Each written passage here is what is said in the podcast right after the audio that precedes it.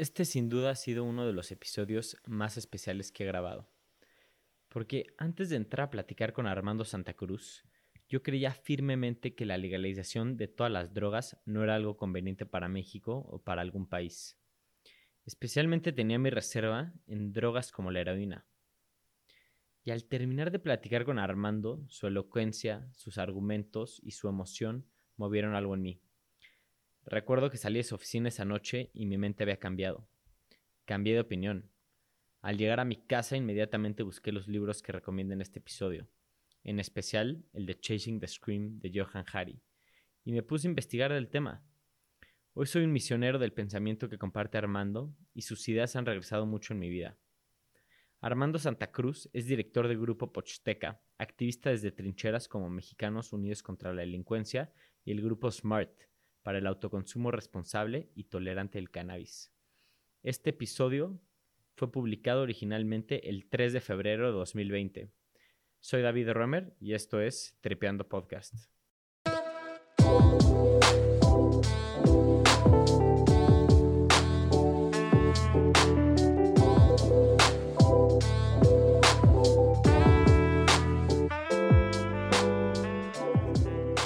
Hola Armando, ¿cómo estás? Hola David, ¿cómo estás? Mucho gusto, qué bueno que estemos platicando. Igualmente, muchas gracias por, por estar entripeando. Em, me gustaría comenzar preguntándote eh, a qué te dedicas. Mira, yo me dedico a muchas cosas, la verdad. Este, a, lo que más me dedico es a ser empresario. O sea, yo fundé eh, una empresa hace ya 31 años con un cuatro mío toda la vida, una empresa que se llama Grupo Posteca este, que vendemos eh, químicos y materias primas a la industria y fabricamos algunas cosas. Eh, cotizamos en la Bolsa Mexicana de Valores, entonces, pues bueno, me da, me, me, demanda bastante tiempo, ¿no? Esa es mi, mi, mi, ocupación primordial, pero también dedico mucho tiempo a temas de, de activismo. ¿Nos puedes platicar un poco de algunos de estos temas de activismo? Pues mira, participo en varias cosas. Una de las más antiguas, soy cofundador y hoy día eh, presidente de México Unido contra la Delincuencia, que es una organización que formamos cuando empezó a deteriorarse en México el tema de la seguridad, cuando empezaron a crecer los secuestros, todo esto. Y lo que busca México Unido contra la Delincuencia pues, es tener un país con, con cultura de legalidad, sin impunidad y con instituciones de procuración y administración de justicia que funcionen. ¿no? Entonces, Llevamos ya muchos años, tenemos un programa de cultura y legalidad muy robusto, que no solo es capacitar en cultura y legalidad, sino que tenemos también programas comunitarios donde creamos liderazgos comunitarios, donde creamos programas de cultura y legalidad y líderes juveniles para que la gente entienda eh, e internalice el valor del Estado de Derecho, de vivir en un lugar con Estado de Derecho. Y dentro de ese mismo programa tenemos, por ejemplo, programas de monitoreo de ministerios públicos que son fenomenales porque le ponemos marcaje personal a los MPs, ponemos una persona nuestra allá adentro, un abogado, que hace encuestas de salida, va sacando indicadores de desempeño periódicamente y los publicamos y esto pues va haciendo que los MPs vayan mejorando su desempeño en todos los aspectos, en el aspecto higiénico, o sea, de tener limpios los baños, de tener sillas para que la gente se siente, de tener el letrero que diga quién es el jefe de turno para poder recurrir a él, hasta cuestiones jurídicas como no inducir la denuncia, como leerle sus derechos a, a, los ciudadanos cuando llegan a denunciar, etcétera, ¿no? Tenemos un programa, dentro de ese programa también, uno de seguimiento a salas de juicios orales, que también hemos publicado hallazgos bien interesantes en ese sentido. Tenemos también un programa de política de drogas que creo que ha sido, además de ser pionero en México, yo creo que es en donde más impacto hemos tenido en la sociedad mexicana, porque eh, a través de ese programa, además de que iniciamos una fase inicial, promoviendo diálogos públicos muy interesantes donde trajimos expertos de todo el mundo y políticos que han optado por, por regular o por eh, un enfoque de salud pública en lugar de prohibir. Eh, y fuimos llevando eso a un proceso de educación primero del círculo rojo y de los influencers. Digo, más que influencers de redes sociales, me refiero a congresistas, este, procuradores, o sea, gente que está metida en, en la hechura de la política pública. Y luego nos dimos cuenta de que los políticos en privado ya estaban de acuerdo con nosotros, pero no hacían nada. Y nos dimos cuenta que el problema era es que la mayoría de la, opinión pública está en contra de legalizar las drogas. Entonces dijimos, bueno, tenemos que hacer algo, por una parte que obliga a los políticos a tomar decisiones y por otro que vaya cambiando la opinión pública, para que el político que está de acuerdo, pero es suficientemente timorato o miedoso como para tomar una decisión en contra de su electorado, o sea, en lugar de hacerle como Pepe Mujica en Uruguay, que cuando sus asesores le dijeron, oiga, esto tiene un costo electoral altísimo porque la mayoría de los uruguayos se oponen, él dijo, le dijo a su grupo de expertos, oigan, pero esto es la decisión correcta de política pública, sí, sí es. Ah, bueno, entonces nuestra responsabilidad de educar a la opinión pública, ¿no? Y fue lo que hizo con el programa de regulación responsable, que es fantástico, lo puedes encontrar en YouTube. Entonces nosotros dijimos, vamos a tomar una medida que genere un splash mediático para que nos dé micrófono y podamos explicarle a la opinión pública. Entonces fue cuando metimos los amparos que, que ganamos ya hace algunos años y que luego seguimos ganando otros hasta que se hizo jurisprudencia. Y eso nos dio la oportunidad de hablarle directamente a la opinión pública en medios, nos buscaron mucho los medios y fuimos cambiando la opinión pública. Antes de que, de que saliéramos por primera vez, digamos, ya a medios masivos, más del 90% de la población se oponía a legalizar la marihuana.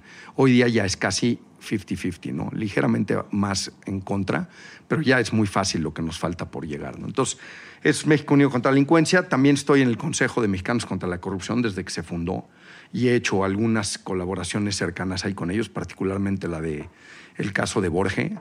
Este, Borge en, nuestra empresa nos robó y cuando empecé a darme cuenta de que no fue nada más un accidente con nosotros, sino que era una forma de operar, que tenían un mecanismo de despojo en Quintana Roo, empecé a entrevistar gente y a documentar casos. Y cuando tuve suficientes como para darme cuenta que esto era un patrón sistemático, me acerqué con Claudio González y le dije, oye Claudio, esto está muy grueso lo que está pasando en Quintana Roo. Están robándole a la gente bienes raíces, empresas, dinero. Y entonces pues ya se detonó todo el rollo y sacamos un reportaje padrísimo que se llamaba Los Piratas de Borges, que pues, documenta todas las trampas ¿no? que hicieron estos cuates. Y participo en algunas otras cosas por ahí de ese tipo. ¿no? Qué increíble, qué interesante. Y me gustaría más adelante entrar un poco más a fondo de algunas de las cosas que has mencionado, pero me interesa también mucho tu trayectoria tan diversa y tan, tan dividida entre el sector privado y la participación ciudadana y el activismo que realizas. ¿Nos puedes platicar un poco de cómo divides tu tiempo, pero también de tu carrera, cómo ha sido? O sea, si nos puedes poner un cronograma de cuándo empezaste Grupo Pochteca, cuándo te metiste a a participar como ciudadano? ¿Cómo ha sido ese desarrollo? Yo seguí más o menos el track record típico, ¿no? Estudié la carrera en el ITAM, soy control público del ITAM. Siempre fui medio empresario, o sea, antes de, cuando iba en prepa, me traía quesos menonitas, ruedas de 50 kilos de Chihuahua y se los vendía a todas las mamás del colegio y empecé a traer chorizo de Chihuahua y cosas de esas. Y bueno, pues con eso me pagaba mis discos porque lo que me gustaba era comprar música, ¿no? Y, este, y luego entré al ITAM, me metí a trabajar a una arrendadora financiera. Trabajé ahí eh, algunos años, luego me fui a sacar un, MBA. Este, fui a Harvard Business School, saqué un MBA y eh, después trabajé un año en Gringolandia. Y cuando estaba allá fue cuando Salinas abrió la, la, economía de México de un día para otro. Y pues decidí regresarme con la persona que ahora es mi socio, que es un cuate mío toda la vida dijimos, la oportunidad está en México, nos regresamos, abrimos el negocio y pues de ahí hemos seguido ¿no? con el negocio, fuimos creciendo, finalmente ahora estamos en bolsa y lo que quieras, tenemos ya operaciones en Brasil y tres países de Centroamérica y en Estados Unidos y, y, en, y along the way, por decirlo de alguna manera, también me empecé a meter en cosas de activismo, o sea, algunas primero muy sencillas, yo me acuerdo en, en cosas vecinales ahí, primero en San Ángel, que es donde crecí, Después me metí eh, de observador electoral, este, que cuando las elecciones en México eran ultra fraudulentas, se armaban brigadas de observadores electorales, ¿no?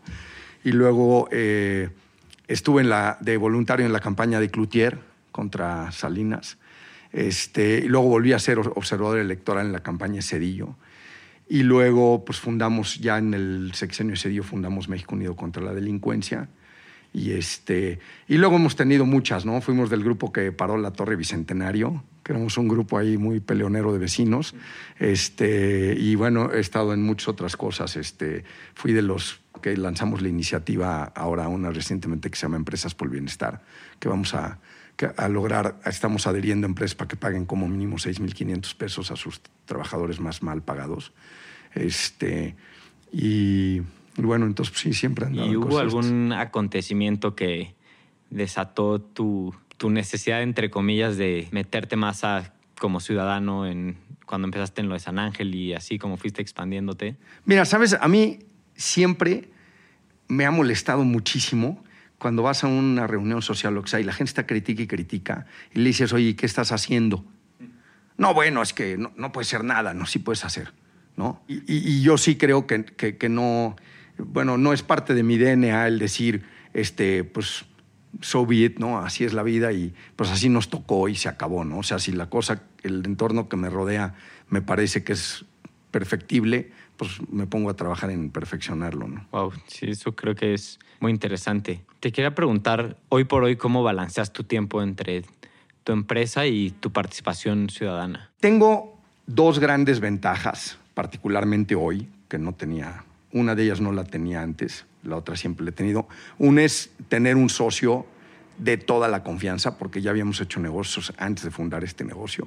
Entonces casi nos leemos la mente. Entonces, por ejemplo, si yo tengo una cosa importante de activismo y viene el director general de una empresa grandísima de Estados Unidos que tenemos que atender, pues lo atiende él. Si lo tenía que atender yo, lo atiende él y es un poco lo mismo. Los dos somos socios. Él tiene un currículum muy parecido al mío. Él es eh, de Stanford este Business School y Tamero también. Y entonces en ese sentido nos cubrimos muy bien las espaldas, ¿no? Eso es una primera gran ventaja. La otra es que hemos institucionalizado bastante el negocio, o sea, yo ya tengo directores aquí muy buenos, entonces eso me abre un poco espacios que antes no tenía, ¿no? O sea, antes me costaba más trabajo, este, eh, digamos, lo que estoy haciendo hoy, la cantidad de tiempo que dedico hoy probablemente no lo hubiera podido dedicar hace 15 o 20 años. Armando, muchos de los que escuchan tripeando son jóvenes, jóvenes de 18 a 30 años. Y pues definitivamente yo creo que hoy más que nunca hay este sentimiento de que, que la participación ciudadana no necesariamente es un camino que lleva consecuencias buenas o consecuencias punto. Si tú pudieras transmitirle un mensaje a estos jóvenes, ¿qué les dirías? Eso lo he oído mucho en los jóvenes y te voy a decir que yo creo que se debe a que en muy buena medida la mayoría de los menores de 30 ya vivieron una normalidad democrática que antes no existía. Entonces lo toman por hecho, lo dan por hecho. Pero la realidad, como te digo, cuando yo empecé a participar, las elecciones se las robaban. A mí me tocó llevar al, colegio electoral, a la gobernación, urnas donde iban votos del PRI todavía con ligas, ni siquiera se preocupaban por quitarle la liga, o sea, iba el rollo de votos, ¿no? Era un fraude total, o sea, tu voto no se respetaba, no había derechos humanos. Cuando yo tenía 15, 20 años, si pasaba una patrulla de judiciales junto, volteabas la vista para abajo y tratabas de hacer tu coche a un lado, porque si querían te podían llevar y hacer lo que quisieran y no había Comisión de Derechos Humanos, no había nada de eso. No había este, el INE, no había el INAI, no había esta serie de cosas que ahora han sido muy criticadas, pero son criticadas porque tienen defectos, pero antes no existían. Es, es, es preferible tener un doctor que tiene defectos, pero que te puede atender, que a que no haya médicos, ¿no? Es un poco la, la, el símil que yo hago. Entonces, todo esto se logró porque un chorro de gente trabajó durísimo para que las elecciones fueran democráticas, para que se construyera un instituto electoral que no dependiera del gobierno, para que hubiera un instituto de, de acceso a la información que ahora es el INAI. En fin, todo esto fue producto del trabajo de un chorro de gente. Entonces, sí se puede. Y mira, ya ha traído a épocas más modernas, yo creo que lo de la marihuana es un ejemplo perfecto. O sea, cuando, cuando yo empecé con esto y empezamos mi grupo hace unos 8 o 10 años, bueno, o sea, no tienes la cantidad de gente que me decía, güey, están locos, eso no va a cambiar nunca, y en México menos, ¿no? Pues pum, vamos a traer y vamos y fuimos, hicimos intercambios, nos asociamos con, con el mejor think tank de drug policy de, de, Inglaterra, este, invitamos a Ethan Edelman, que es el que encabezó los esfuerzos de, de legalización en Estados Unidos, que es el que yo creo que Ethan es el padre de la legalización en Estados Unidos. O sea, te pones a hacer alianzas y déjame contarte una cosa que es padrísima. Toda esta gente la contacté, contacté en call calls. O sea, yo me puse a leer y, y dije, a ver, ¿A quién traemos para el congreso de... Hicimos un congreso padrísimo que se llamó este, Drogas, un balance a 100 años de su prohibición, ahí en el Museo de Antropología. Dije, a ver, pues el juez Jim Gray, es un juez federal gringo, ha escrito mucho en contra de la prohibición. Pues hay que traerlo. Pum, busqué sus datos, le mandé un correo y me contestó. Y pum, pum, chateamos y órale. Luego, pues, Ethan, pues órale, Ethan. Y así, y entonces, y claro, una cosa lleva a la otra. Entonces ya uno de ellos te dice, oye, no, César Gaviria, el expresidente de Colombia, es buenísimo porque él era un guerrero antidrogas y ahora se convenció de que eso no sirve. Oye, yo no lo conozco, a ver, déjame ver si yo te lo consigo, ¿no? Pero entonces armamos, lo puedes buscar en nuestra página, trajimos expresidentes, alcaldes, primer ministros y empezamos call calling, o sea, hablando de cero a gente que no conocíamos. Entonces, claro que se puede, se puede perfecto. Sin duda, creo que esto de el cold call es underrated, ¿no? En muchos sentidos, nunca haces el poder de un mail o el poder de una llamada. ¿Nos puedes platicar un poco el amparo y por qué decidieron hacerlo como un camino para, para la legalización? Mira, primero, si quieres, déjame irme un poquito para atrás, ¿por qué queremos legalizar? ¿no? Claro. ¿no? Porque yo creo que ese es el meollo del asunto. Nosotros estudiamos mucho el fenómeno de la, de la delincuencia, la violencia en México y todo el tema de la justicia, y, y, al paso del tiempo nos fuimos dando cuenta de que, como dicen los americanos, todo mundo discutía una bola de temas, pero nadie hablaba del elefante en la recámara, ¿no? Había un elefante gigante en la recámara y todo el mundo hacía como que no existía y se llamaba la prohibición de las drogas, ¿no? Que esa prohibición de las drogas estaba generando una violencia brutal, un ingreso enorme para, los, para el crimen organizado y una corrosión de las instituciones. ¿no? Entonces dijimos, ¿qué hace más daño? ¿Que las drogas sean legales o que sean ilegales? Y nos fuimos a estudiar y está comprobado, o sea, no estoy inventando ni son teorías mías. Todos los países que han optado por un enfoque de salud pública y de regulación en lugar de uno de prohibición todos sin excepción han reducido el daño global a la sociedad. Entonces dijimos, bueno, pues tenemos que irnos por esa vía, ¿no?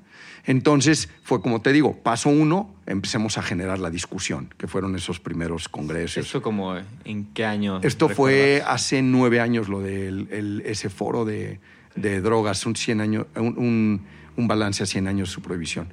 No, es más, fue, fue en el 2000, no, sí, creo que sí. Y entonces después de todo ese proceso, y como te decía que los políticos, no, aunque ya entendían, no respondían, porque hacíamos cosas como, además de foros públicos, por decirte, si venía Ruth Dreyfus, que fue primera ministra de, Suiza, y es la que puso los, los centros de inyección segura donde le regalan la heroína a los adictos y eso. Entonces decíamos, vamos, organizamos una cena en mi casa con Ruth y con 10 congresistas y procuradores, todo para que les explique, ¿no? Y nos dimos cuenta que sí se estaban convenciendo, pero no tomaban medidas por lo que te digo, porque la opinión pública seguía en contra. Y hay muy poco político estadista que esté dispuesto a tomar una bandera correcta, aun y cuando sea impopular. Entonces, dijimos, tenemos que hacer algo que por una parte los obligue a tomar decisiones, y un fallo judicial los obliga, y por otra haga que la discusión se extienda a la opinión pública. Entonces dijimos, los amparos pueden ser una gran arma. Entonces, los amparos son muy interesantes porque los basamos en dos, en dos criterios. Uno es el principio de proporcionalidad y el otro el, principio del libre desarrollo de la persona. ¿no? El de proporcionalidad, ¿qué quiere decir? La ley dice que los castigos deben de ser proporcionales al delito.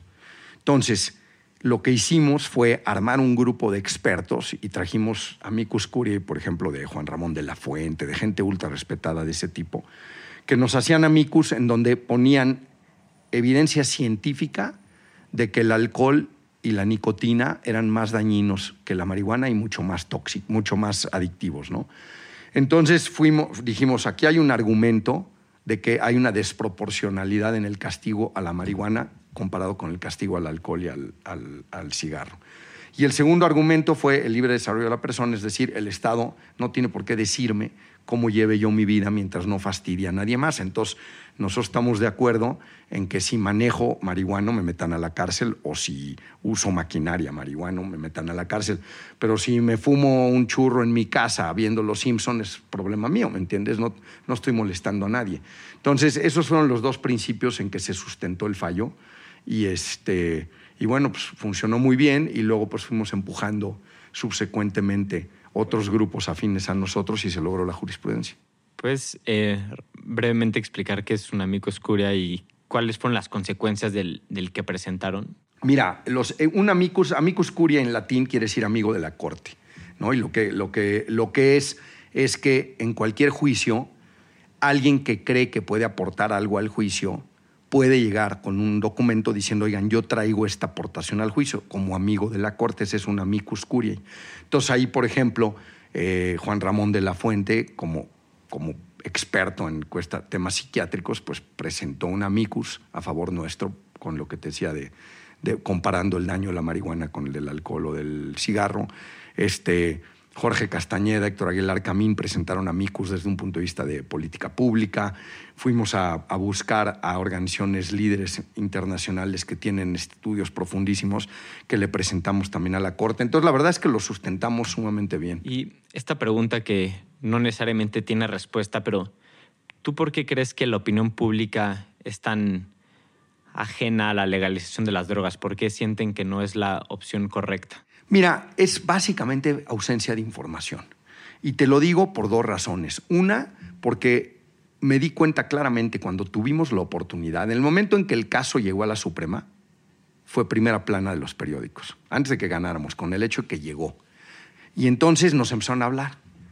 Y entonces nos, llamaban de López Dóriga y bla, bla, bla. Y a la hora que tienes chance de explicar, la gente empieza a entender. Digo, me pasaron anécdotas chistosas como llegar a un restaurante y encontrarme a unos viejitos amigos de mis abuelos y, que me dicen, oye Armando, te vi el otro en la tele y fíjate que te tengo que confesar que yo siempre le había dicho a mi esposa que yo no estaba de acuerdo contigo, pero ya ahora que te oí hablando completo, tienes razón, ¿eh? Yo creo que ustedes tienen razón y me pasó con el peluquero, ¿no? Oiga, lo vi el otro día este, ahí con Leo Zuckerman y este y pues tiene razón, oiga, yo no lo había pensado, ¿no? Y la otra es que he regalado mucho algunos libros del tema. Hay uno en especial que, en especial para la gente que tiene este tema moral con las drogas, porque hay gente que más allá del tema legal o médico, tienen como un, un tabú moral, ¿no? Con el tema de las drogas. Entonces yo siempre les recomiendo que lean un libro de Johan Hari que se llama Tras el grito, en inglés es Chasing the Scream porque ahí entiendes perfectamente que la mayoría de las gentes con un problema de adicciones tienen un problema de adicciones porque fueron víctimas de abuso cuando fueron jóvenes o en alguna etapa de esa vida. Cualquier tipo de abuso, sea abuso este, sexual, violencia, en fin. Entonces, cuando tú criminalizas a los adictos, estás victimizando a las víctimas. O sea, es la política más inhumana que existe. Y con ese libro, por ejemplo, he logrado convertir a varias gentes súper mochas. O sea, gentes que, eran hiper religiosas y que por el tema religioso tenían una repulsión al tema de la legalización. ¿no? Entonces le dices, a ver, si quieres ayudar a esa gente, lo que tienes que hacer es regular las drogas, no encarcelar a, todo mundo por las drogas, ¿no? Y obligarlos a que las usen en callejones oscuros, ¿no? Sin ningún tipo de ayuda. Entonces, este, yo creo que la opinión pública lo que le pasa con, ciertos temas complejos es que no cuenta con la información. O sea, es un poco como muchas políticas públicas efectivas son contraintuitivas. Es contraintuitivo pensar que si legalizas vas a bajar el daño, ¿no? Es contraintuitivo pensar que si le haces difícil la vida a los coches vas a mejorar el tráfico y vas a mejorar la, la vialidad, ¿no? Pero por los países que han solventado el problema de tráfico, como Dinamarca, quitaron estacionamientos, cerraron calles, ¿no? Tú cuando dices eso te quieren matar, eso nos pasaba en las luchas vecinales, ¿no? Estás loco, si lo que tenemos un problema de tráfico necesitamos otro segundo piso y otro. No, no, necesitamos tirar el segundo piso, cabrón. O sea, necesitamos meter mucho más ciclopistas que se roben carriles, necesitamos ampliar las banquetas y que se roben carriles. Y entonces vamos a tener una ciudad humana y vivible. Y cuando empieza la gente a oponerse, yo así soy, así opero yo, así opero en las drogas y así opero en el urbanismo. Tengo mi altero de, de, Biblias de cada tema. Entonces, al que se opone al tema urbano, le regalo el de Jane Jacobs de The Life and Death of the American City. Le digo, léelo y luego platicamos. Después de eso se convierten en apóstoles. Al que las drogas le doy ese, ¿no?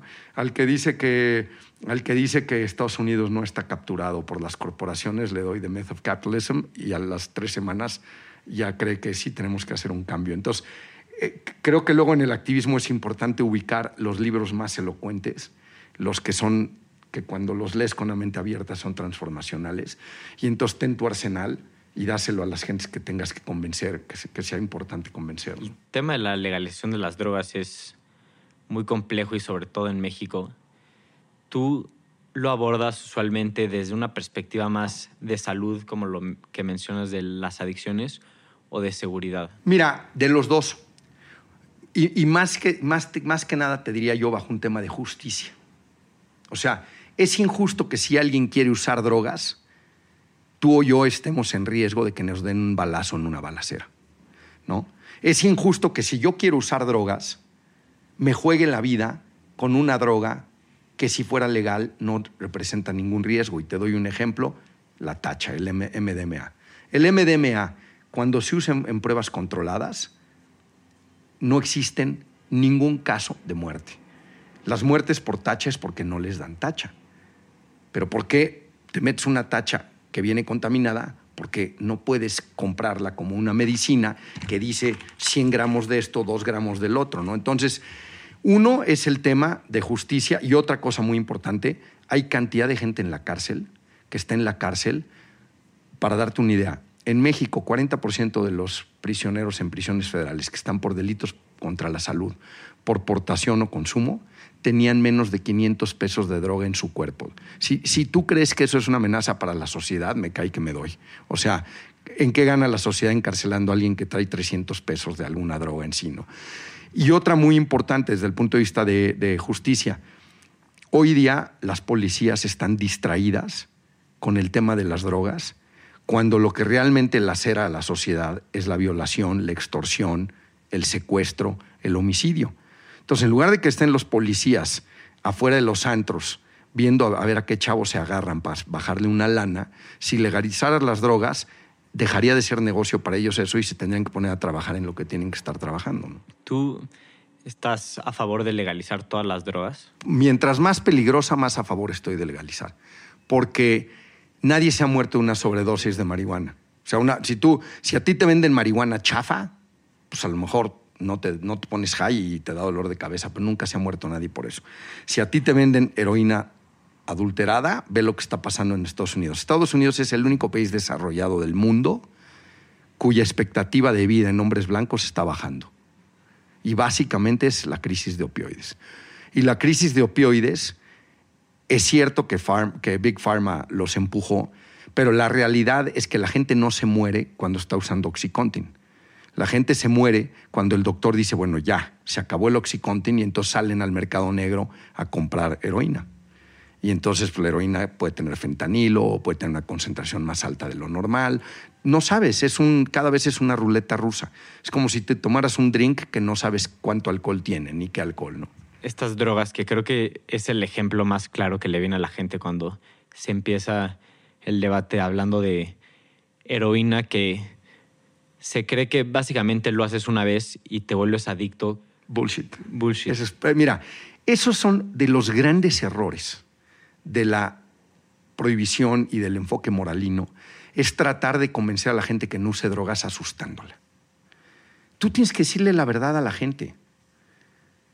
¿Qué pasó en los 60 cuando empezaron las drogas y que les decían, no, hombre, es horrible, las drogas Go Ascales? Era un libro que nos regalaban los papás, ¿no? En esa época, donde había una chava que probó la marihuana y se convirtió casi, casi en, en una mujer que hacía niños en brochetas al carbón, ¿no?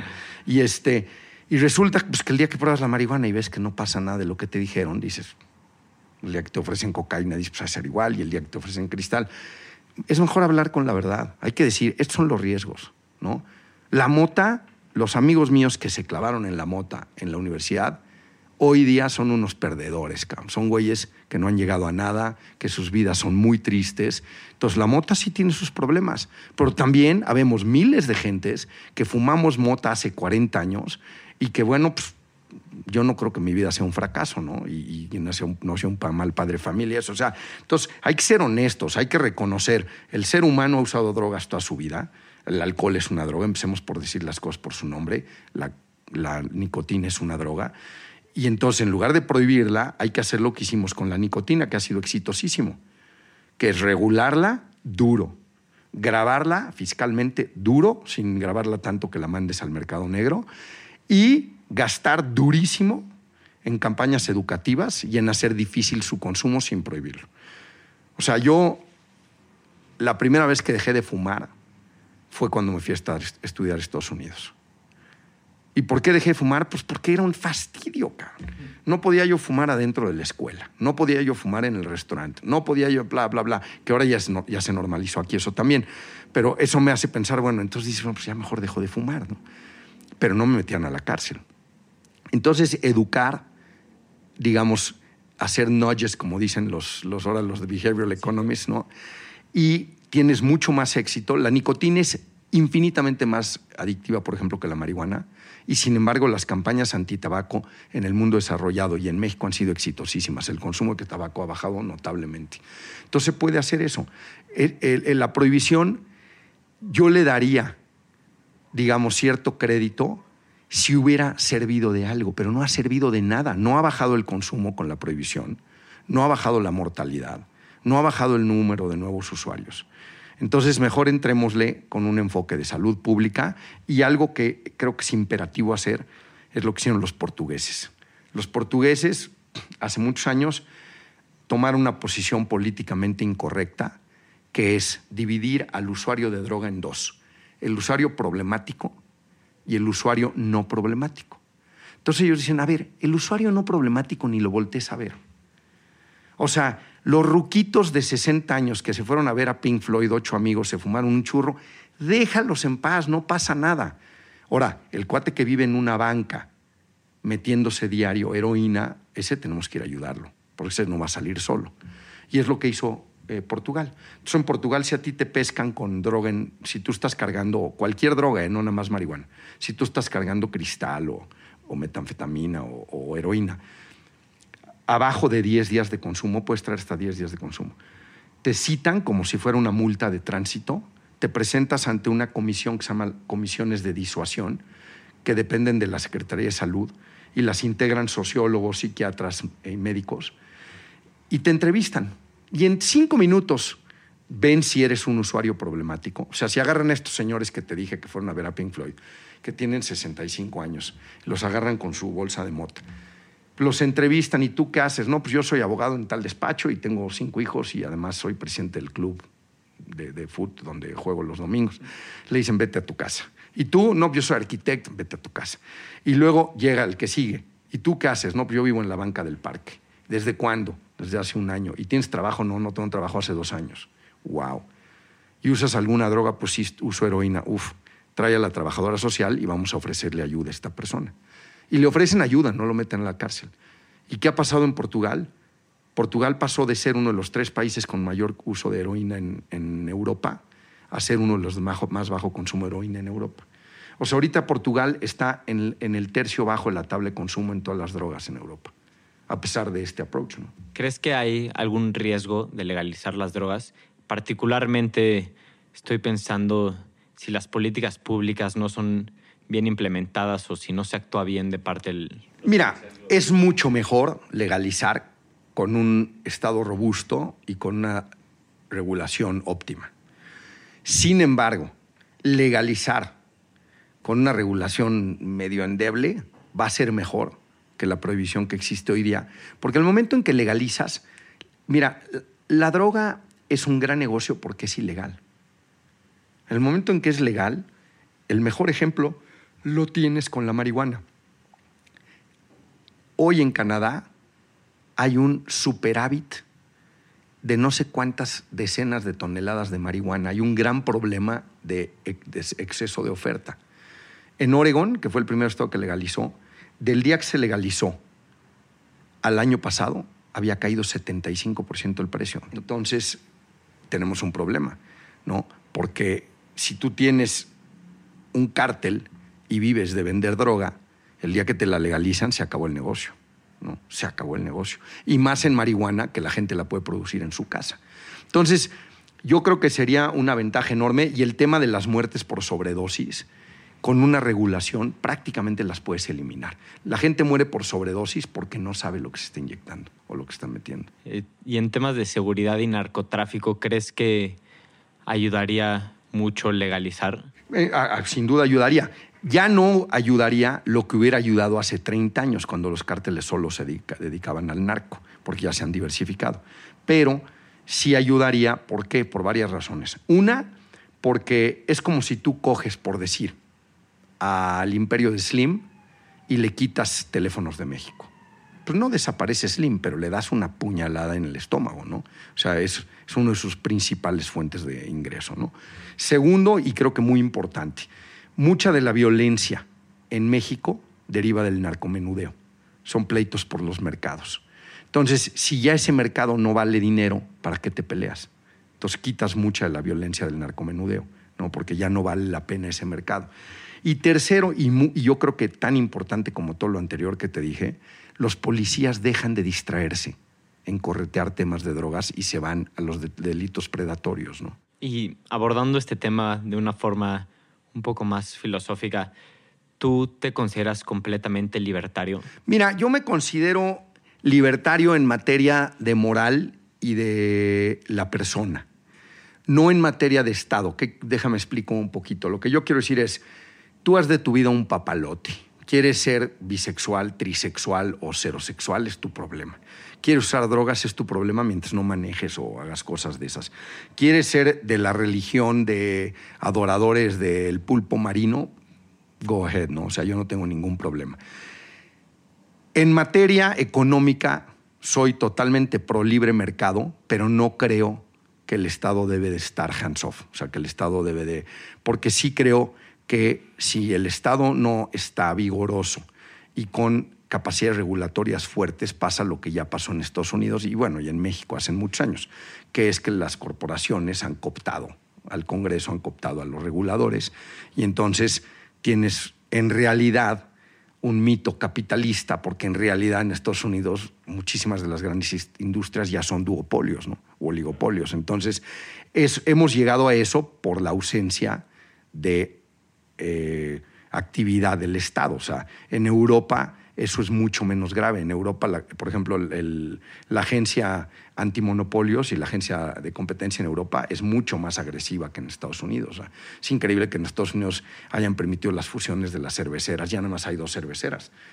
Digo, hay quien me alega, no, hay muchos, muchas cervezas artesanales. Sí, güey, es 3% del mercado. O sea, más del 90% del mercado gringo está en manos de dos cerveceras. Y así me puedo ir con una bola de industrias. Y en México estamos igual en muchas industrias, en otras no, pero cemento, una televisión, en fin, todos esos son oligopolios, la industria de salud. Entonces, sí se necesita que haya un Estado que ponga, que garantice que el libre mercado opere y, creo yo, tienes que tener también un Estado que haga cierta redistribución, que asegure que la, que digamos, que la línea de salida para todos sea parecida. O sea, que no haya gente que, salga 10 kilómetros adelante de los demás, ¿no? Porque entonces los demás van a estar en desventaja para siempre. Entonces, en ese sentido, yo, digamos, yo me definiría como socialdemócrata nórdico, ¿no? O sea, los nórdicos tienen un, empresas súper competitivas, súper vigorosas, mercados de valores vigorosos, pero tienen un Estado que asegura que todo mundo tenga un mínimo de bienestar. ¿no? Creo que acabas de responder un poco lo que te iba a preguntar, pero esta postura que toman muchas personas, no quiero decir derecho, izquierdas o Partido Republicano Demócrata, de que el Estado no debería estar pagando por la salud de los adictos a las drogas, de aquellos que están en problemas por drogas. ¿Tú, tú qué, qué opinas sobre esto? Mira, yo creo que, el, que en el mundo moderno es un pecado un Estado que no ofrezca salud universal. Digo, si eres Zimbabue o, Burkina Faso se entiende porque no tiene los recursos, pero un país desarrollado como Estados Unidos podría perfectamente pagar. Estados Unidos gasta el doble que Francia como porcentaje del PIB en salud y no ofrece salud universal. O sea, es un fracaso total el modelo. México podría ofrecer salud universal, o sea, nada más hay que hacer todo un revamp de, o sea, unificar todos los temas de salud, cambiar el esquema contributivo, pero se podría hacer. Yo creo que como sociedad, depende qué sociedad quieras. O sea, si quieres una sociedad de puro bosques de Santa Fe y gated communities, pues síganle por el camino que van, ¿no? Al rato nomás va, a haber que contratar más guardias y, y, poner cercas más altas y todo eso. Si quieres un estado, que es a mí como me gusta vivir, donde yo me pueda ir a pie a donde yo quiera, pues es, es mucho mejor garantizarle a todo mundo que tenga un estándar mínimo digno de vida, de acceso a salud, de acceso a vivienda y a educación. Hemos platicado de muchas ideas y conceptos sumamente emocionantes. Em, ¿Hay alguna idea o postura o concepto de la que hayas cambiado de opinión recientemente? Uy, yo cambio de opinión todo el tiempo. Este, yo era, yo, fíjate, cuando, cuando yo salí del ITAM, yo era Randiano al más no poder. O sea, yo sí creía que, que el Estado no tenía ningún negocio que hacer más allá de ser policía, ¿no? Este, he ido cambiando, o sea, mis cuates dicen que me he vuelto comunista, ¿no? La realidad es que sigo creyendo en el mercado, pero sí creo que tiene que haber una intervención. Este, en el tema, por ejemplo, de, de cómo abordar la justicia y, y, la criminalidad, cuando iniciamos México Unido contra la Delincuencia, éramos los típicos que apoyábamos todas estas medidas que ahora nosotros mismos denominamos populismo penal, ¿no?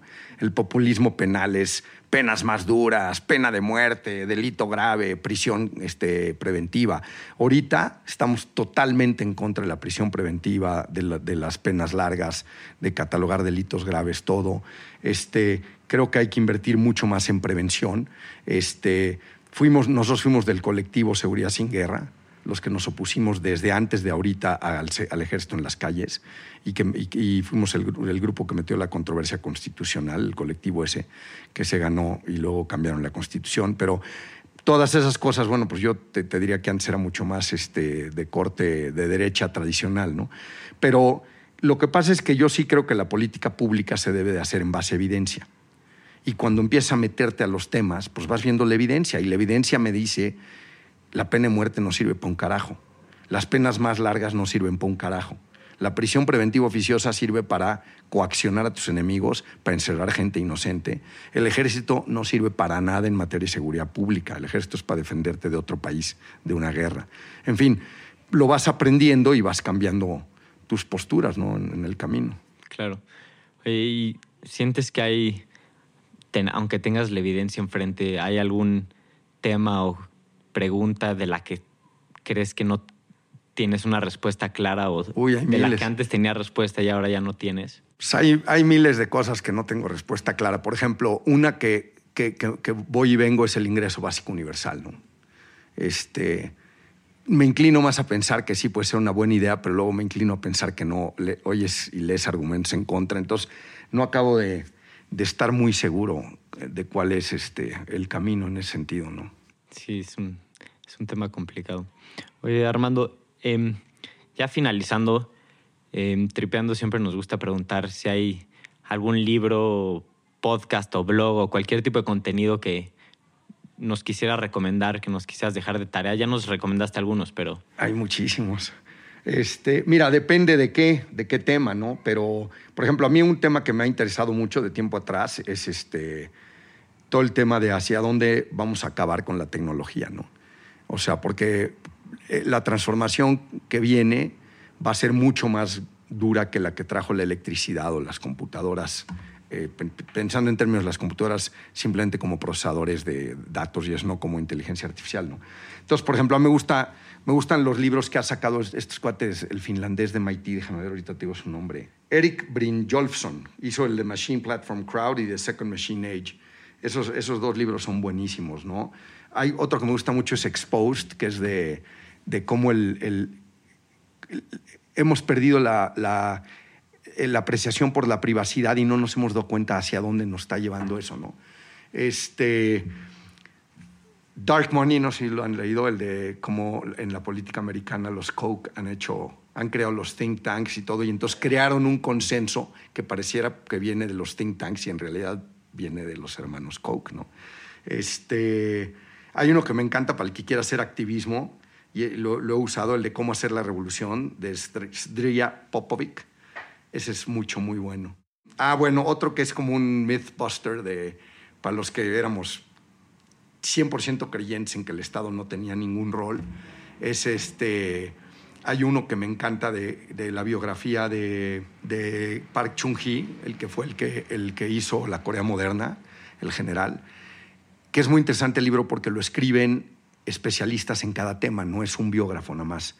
Pero entonces él violó todos las, digamos, todo el common wisdom de qué no se debe hacer. Un país chico no puede ser una potencia acerera. Un país chico no puede tener una industria automotriz propia. Un país chico no puede tener una petroquímica propia y menos sin petróleo. Entonces, ese es un libro, por ejemplo, ese, es eh, Challenges Your Assumptions. Y en la misma línea de ese, el de Ha, ha Jun Chang, el de Things They Don't Tell You About Capitalism, ese es buenísimo, ¿no? Este, entonces, bueno, a mí me gusta mucho leer, entonces hay, muchas, este, el de Santiago Levy de Under Rewarded Efforts, el, no sé si lo leíste, el que acaba de sacar hace como ocho meses. Ese es un análisis muy interesante donde dice, a ver, ¿por qué México no crece? Porque a pesar de que la educación es mediocre, estamos mucho más educados en los 80s que en los 50s, y en los 90s que en los 80s, y en el 2000 que en el 90. Entonces dice, hay más capital humano, hay más tecnología, ¿qué pasa? Y e, es un libro densón, porque tiene su sesgo econometrista, pero es un análisis bien interesante, o sea, de, dónde, y, y hace algunas propuestas bien interesantes de cómo y en materia de drogas, que se me parece muy importante, ya te mencioné el de Johan Hari, el de Tras el Grito. Luego hay uno de un cuate de, la, de un neurólogo de la Universidad de Columbia que se llama, eh, que se llama Carl Hart, que es fenomenal, el de High Price. Y luego David Nutt, que es un psiquiatra de la Universidad de Bristol, que escribió uno que se llama Drugs Without the Hot Air donde desmitifica las drogas y dice, a ver, este es el verdadero daño que hacen, esta es la verdadera adictividad. Entonces, no te digo que uses drogas, pero sí ubícalas en su debida este, perspectiva, ¿no? Entonces, este, no sé, tengo, tengo, tengo, tengo bastante, bastante eclecticismo en el gusto de lectura. Oh, qué, increíble y, y nos dejas con mucha tarea, mucha tarea para seguir investigando y todo lo que nos has platicado creo que es súper importante porque tus ideas, aunque pueden, como tú mencionabas, pueden sonar controversiales o contraintuitivas, al menos de frente, los argumentos detrás están ahí y la evidencia está ahí. Y creo que todos los que escuchan tripeando van a tener mucho de qué reflexionar. Entonces, pues te agradezco mucho, Armando. No, hombre, al contrario, fue un placer. Eh.